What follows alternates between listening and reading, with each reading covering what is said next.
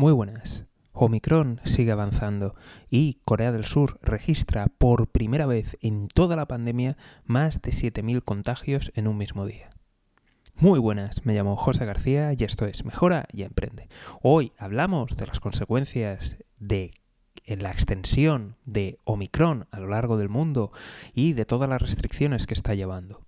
Como siempre, nos vamos a centrar en el lado económico de las noticias, así que para no perderte nada, seguimiento, suscripción y lo más importante de todo es que te apuntes a la lista de correo electrónico. Nuevo récord de contagios en Corea del Sur, más de 7.000 en un solo día, es la primera vez que ocurre y recordemos que este país ha sido de los que mejor ha capeado toda esta situación, ya tenía experiencias en la versión 1 de, este virus y en otros que consiguió controlarlo y contenerlo, por tanto pues ya venían bastante escarmentados y aún así esta es la primera vez que superan los 7.000 en un solo día.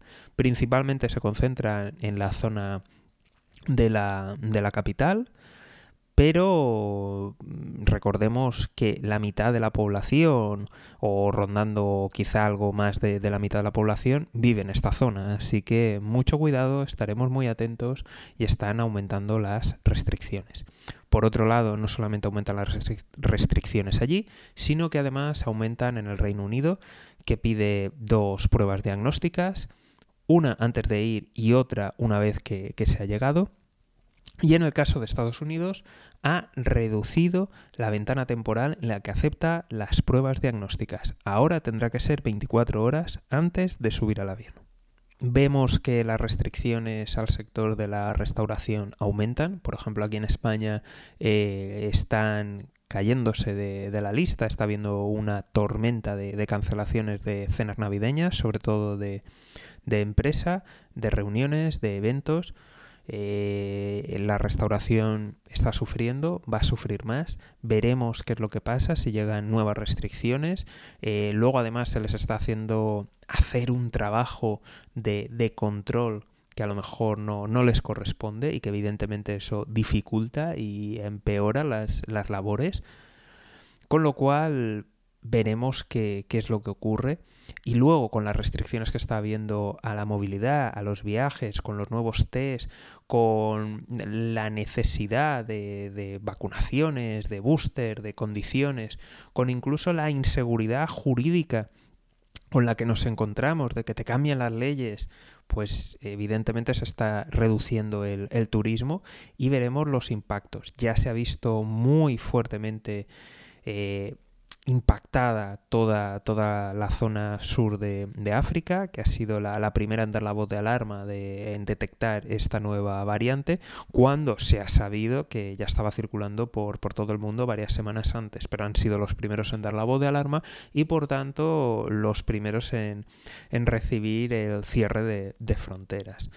Eh, recordamos que en el hemisferio sur está empezando la, temporada de, de, verano, con lo cual un durísimo golpe que se suma a un año más que volvió a pasar lo mismo, volvió a haber otra, otra variante que se detectó allí, pero se les cayó, les cayó el San Benito y por tanto otra vez tuvieron restricciones. Entonces, dos veranos seguidos, veremos qué es lo que ocurre cuando lleguemos aquí al hemisferio norte. Veremos qué es lo que ocurre exactamente con hasta qué punto son eficaces la, las vacunas, los contagios, las hospitalizaciones. Estaremos muy atentos, pero yo me preocuparía seriamente por, por todo el sector de la restauración y por el sector del turismo. Eh, acaba de salir un dato y dice que España solamente ha recuperado uno de cada tres euros que provenían del turismo. Me imagino que en otros países será similar e incluso peor, ya que España es uno de los países con las tasas de vacunación más altas. Eh, luego además estamos en una zona que, la tasa de vacunación es de las más altas del mundo en toda la Unión Europea, con lo cual eh, se prevé que, que, va a seguir habiendo movimiento y esa recuperación veremos en qué queda en el sector de la restauración, en el sector hotelero y en general en todo el sector turístico. Como siempre, si quieres estar informado, ya sabes, seguimiento, suscripción y, lo más importante, únete a la lista de correo electrónico. Nos vemos aquí en Mejora y Emprende. Un saludo y toda la suerte del mundo.